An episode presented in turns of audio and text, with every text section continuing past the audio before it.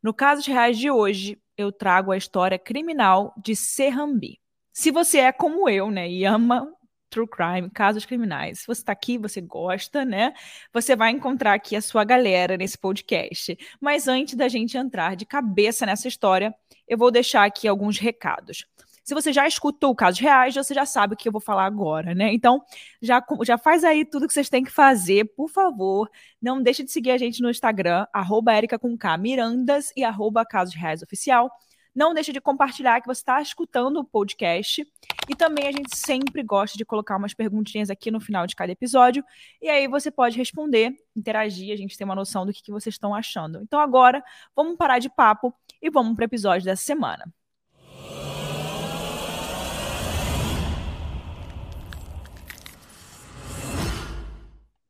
Pernambuco, em Recife. A história que eu vou contar para vocês hoje tem como protagonista duas mulheres, ou melhor, duas meninas: a Maria Eduarda Dourado e a Tarsila Guzmão. Essas meninas tinham por volta dos seus 16 anos e elas faziam parte de famílias de classe média alta. A Maria Eduarda ela era conhecida por Mana, e estudava em um colégio particular no Recife. A coordenadora da sua escola a definia como bastante sensível, chorava com bastante facilidade.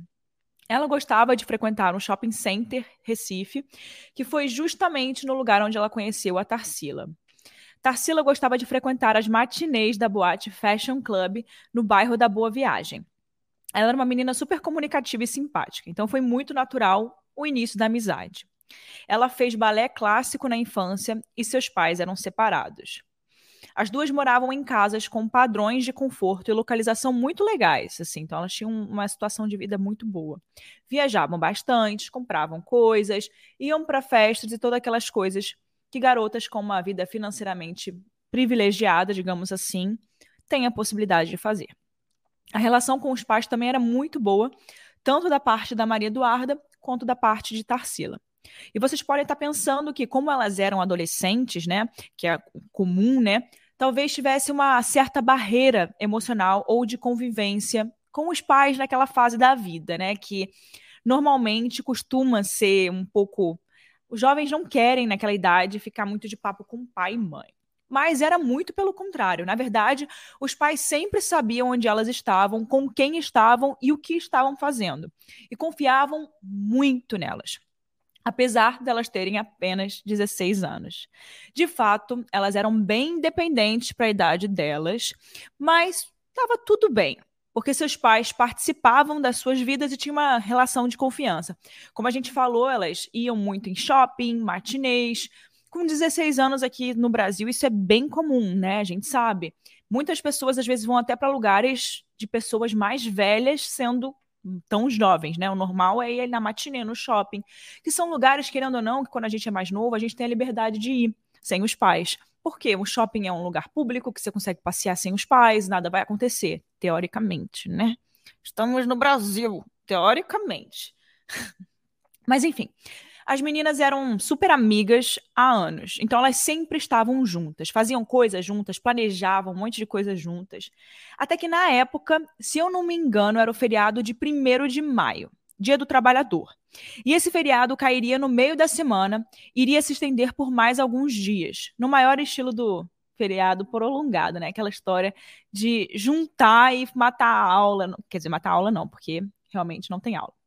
Nesse feriado prolongado, Especificamente, era uma sexta-feira e teria um show que as meninas queriam muito ir e elas se planejaram para poder conseguirem ir nesse show. Elas estavam muito animadas, elas aproveitaram bastante e lá nesse show elas acabaram encontrando com um menino que se chamava Tiago. O Tiago tinha mais ou menos a idade delas e também era de família de classe média alta da região. Então eles estavam bem na deles, assim, né?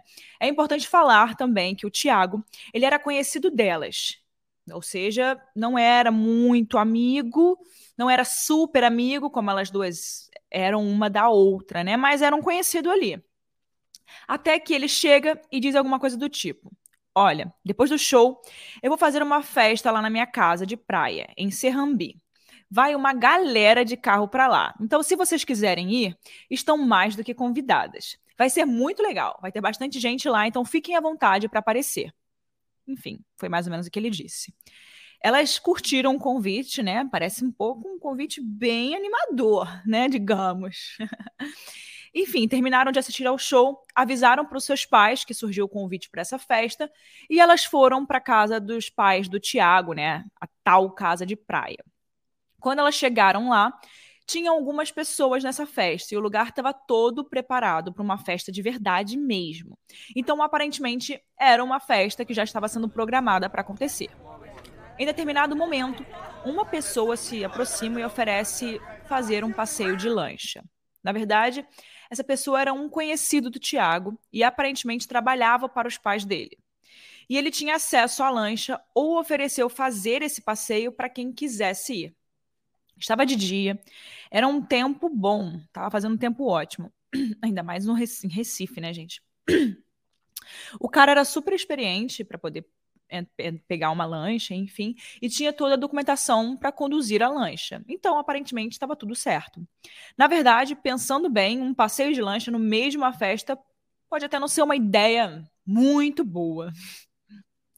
Mas aqui a gente está falando de adolescentes, né? Então a gente precisa entender que nessa idade tudo acaba sendo uma aventura, uma história para contar. A gente que fica mais velho, depois dos 20 anos, é que a gente começa a desconfiar de tudo, de fazer podcast de true crime, de ver essas coisas horrorosas que acontecem na vida das pessoas e espera o pior das pessoas. Mas quando a gente está com 16 anos, a gente não pensa no pior das pessoas. A festa estava cheia, mas obviamente nem todo mundo cabia naquela lancha. Então, umas nove pessoas no máximo foram convidadas para entrar. Dentre elas, a Maria Eduarda e a Társila. Esse condutor da lancha combinou o seguinte: eles partiriam com a lancha até uma praia próxima, o que dava uns 10 minutos no máximo, e ele voltaria às quatro da tarde para buscá-los, porque a maré encheria, e depois disso não teria como eles cruzarem o mar de volta para casa. Então todos desceram do barco e ficaram ali em um quiosque. As meninas disseram que iam caminhar, e segundo, segundo alguns dados, elas chegaram realmente a caminhar uns 5 quilômetros, mas elas estavam sozinhas. Acontece que, por volta das 4h20, uma pessoa que estava nessa praia acabou tirando uma foto em que elas apareciam. E essa foto ela foi usada nas investigações tempos depois. Mas vamos lá, eu vou e eu vou colocar essa foto aqui para vocês no site do Casos Reais, tá?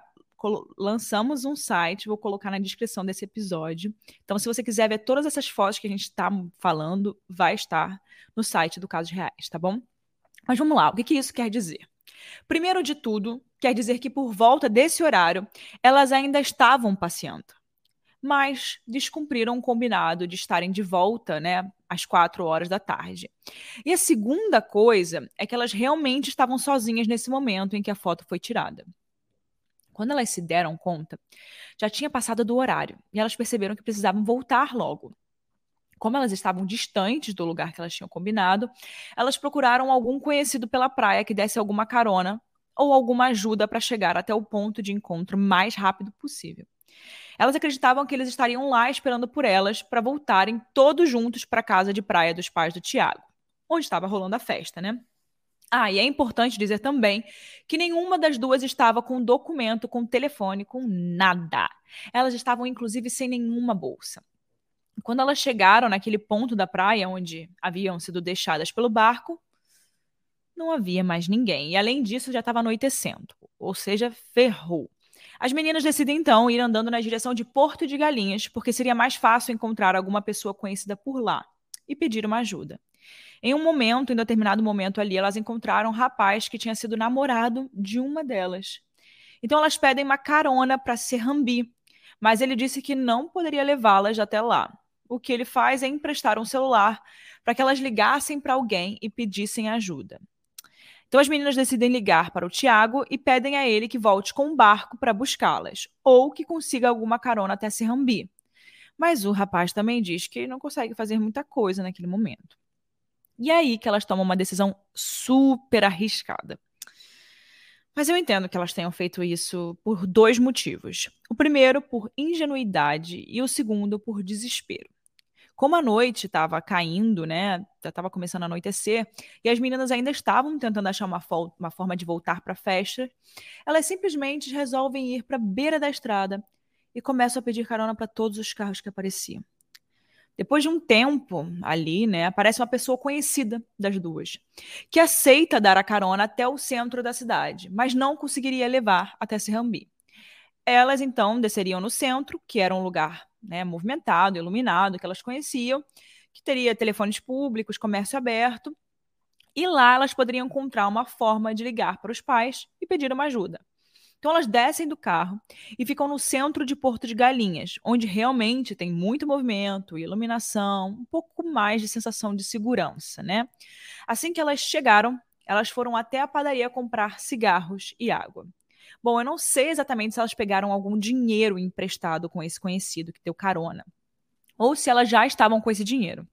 Mas o fato é que essa foi a última vez que se teve notícia de Maria Eduarda e Társila. No dia seguinte, mais precisamente no dia 5 de maio, os pais estavam aguardando as meninas chegarem da festa, mas elas não voltam mais para casa.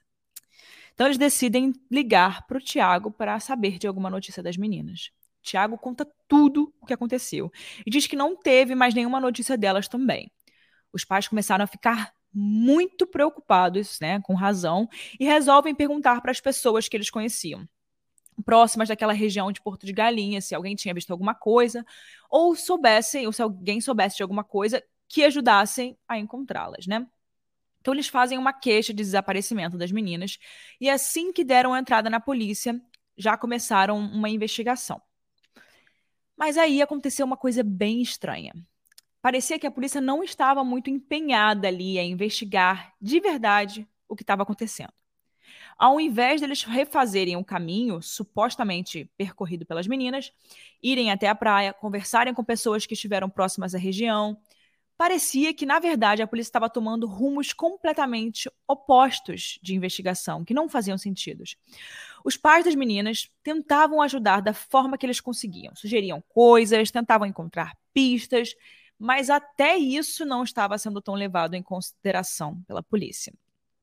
Diante disso, o pai de Tarsila resolve começar uma busca por conta própria. Afinal de contas, a filha dele estava desaparecida e parecia que as autoridades não estavam fazendo o suficiente para descobrir o que estava acontecendo.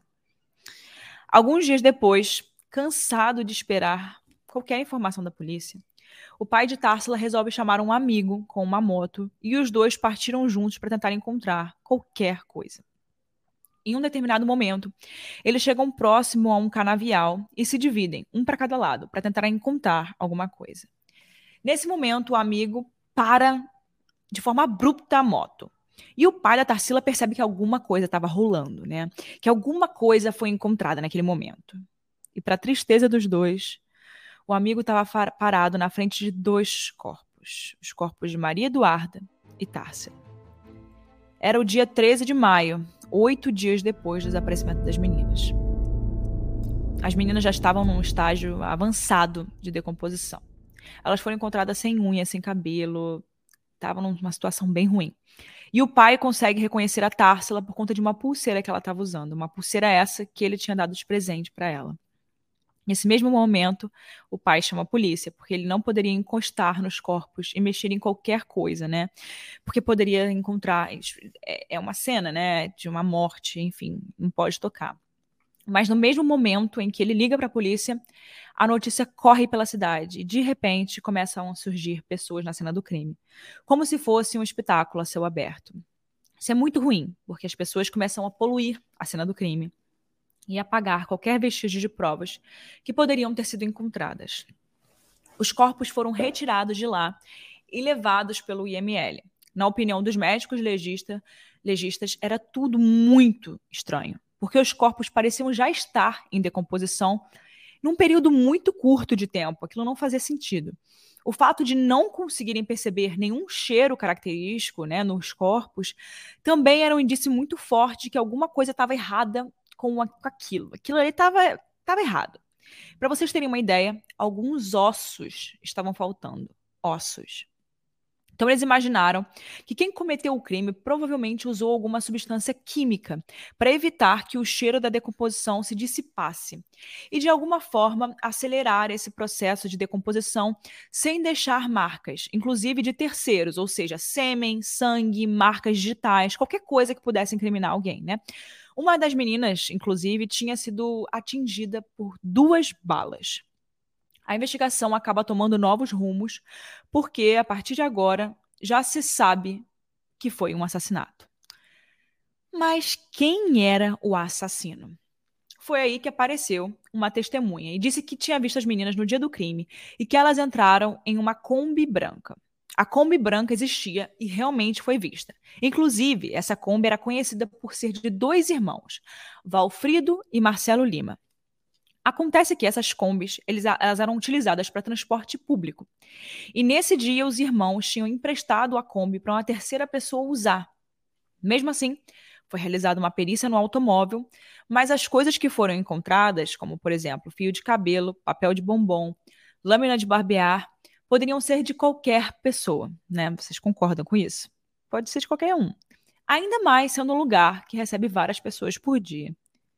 Mesmo assim, os irmãos foram presos, mas o promotor de Ipojuca, o Miguel Sales, achou insuficientes as provas contra os dois e decidiu não oferecer nenhuma denúncia contra eles, que foram libertados após 60 dias. As famílias das vítimas dividiram-se em relação ao trabalho da Polícia Civil. Enquanto José Vieira, que era o pai de Tarsila, acreditava que os combeiros eles eram culpados de alguma coisa, a família Dourado não tinha a mesma certeza. Como não haviam provas suficientes e as investigações também necessitavam de uma continuidade, né, para ver o que acontecia, o Ministério Público solicitou novas investigações para poder oferecer denúncia contra Marcelo e Valfrido Lira. Dentre essa solicitação, tinha o pedido de exumação dos corpos das meninas e também a abertura de um inquérito paralelo para investigar essa festa que houve na casa de Serrambi. Nesse meio tempo, depois da exumação dos corpos delas, um exame de DNA trouxe à tona uma informação que deixou muitas pessoas intrigadas. O resultado dizia que o comerciante José Vieira e a sua esposa, Alza Guzmão, não seriam os pais biológicos de Tarsila. E por conta disso, a José e Alza tiveram a sua casa vistoriada pela Polícia Civil e chegaram a ser detidos por posse ilegal de armas. Olha isso! As armas eram de caça e tinham sido deixadas como herança pelo pai de José. Bom, em relação ao exame de DNA, imagina só um pai pegando o resultado daqueles. Foi um choque, né? E uma dor muito grande. Mas o José estava convencido de que aquilo não poderia ser verdade. Então ele pagou do próprio bolso um segundo exame de DNA e provou que a Tarsila era mesmo filha biológica deles. Então eles entraram na justiça contra as autoridades que pro promoveram esse exame, né? Exigindo danos morais. É um absurdo, gente. Imagina! É um absurdo. Mesmo com todas essas discordâncias em relação às suspeitas de Marcelo e Valfrido serem os autores do crime, a Polícia Civil continua afirmando que a culpa do assassinato era dos combeiros. Mas o Ministério Público não oferecia nenhuma denúncia. E por conta disso, em 2004, a Polícia Federal entrou na investigação.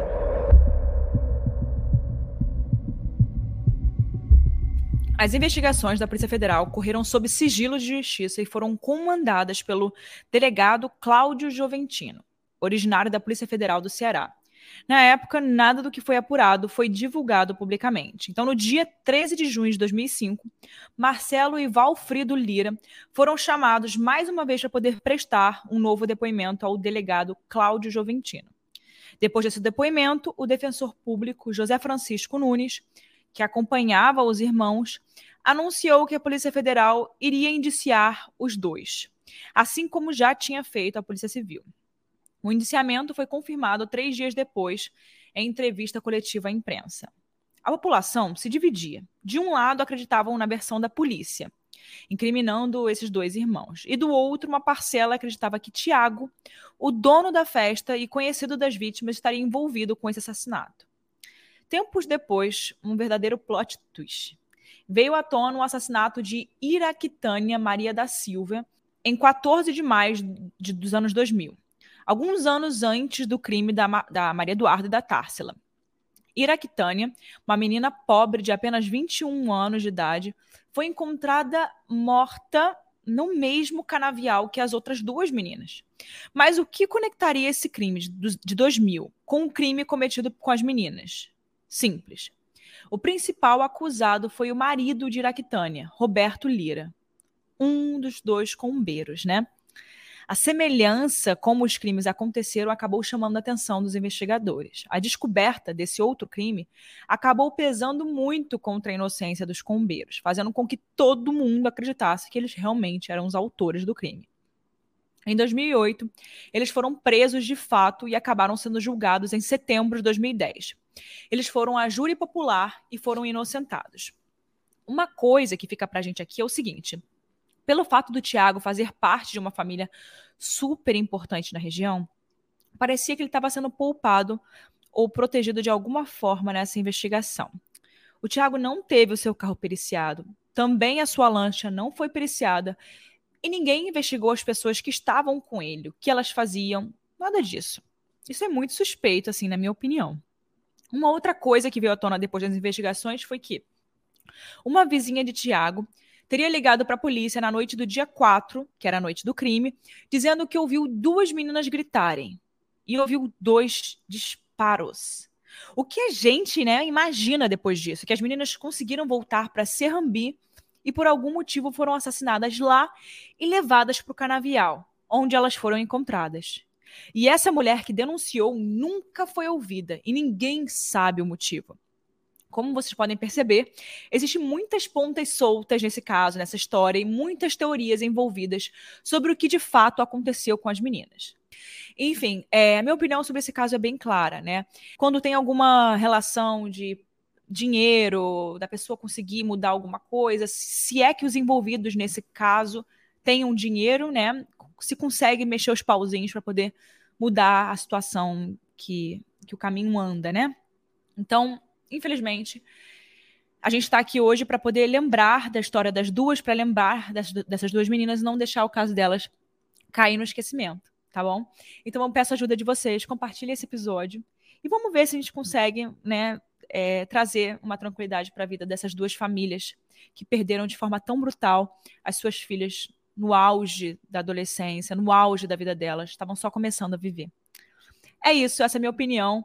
Não deixa, né? Se você está aqui até agora, comentem o que vocês acharam com a gente, compartilhem nos stories, marquem o nosso Instagram, Erika Mirandas e Casos Reais Oficial. E eu sempre reposto e fico de olho em tudo. Te vejo na próxima semana com mais um caso aqui no Casos Reais.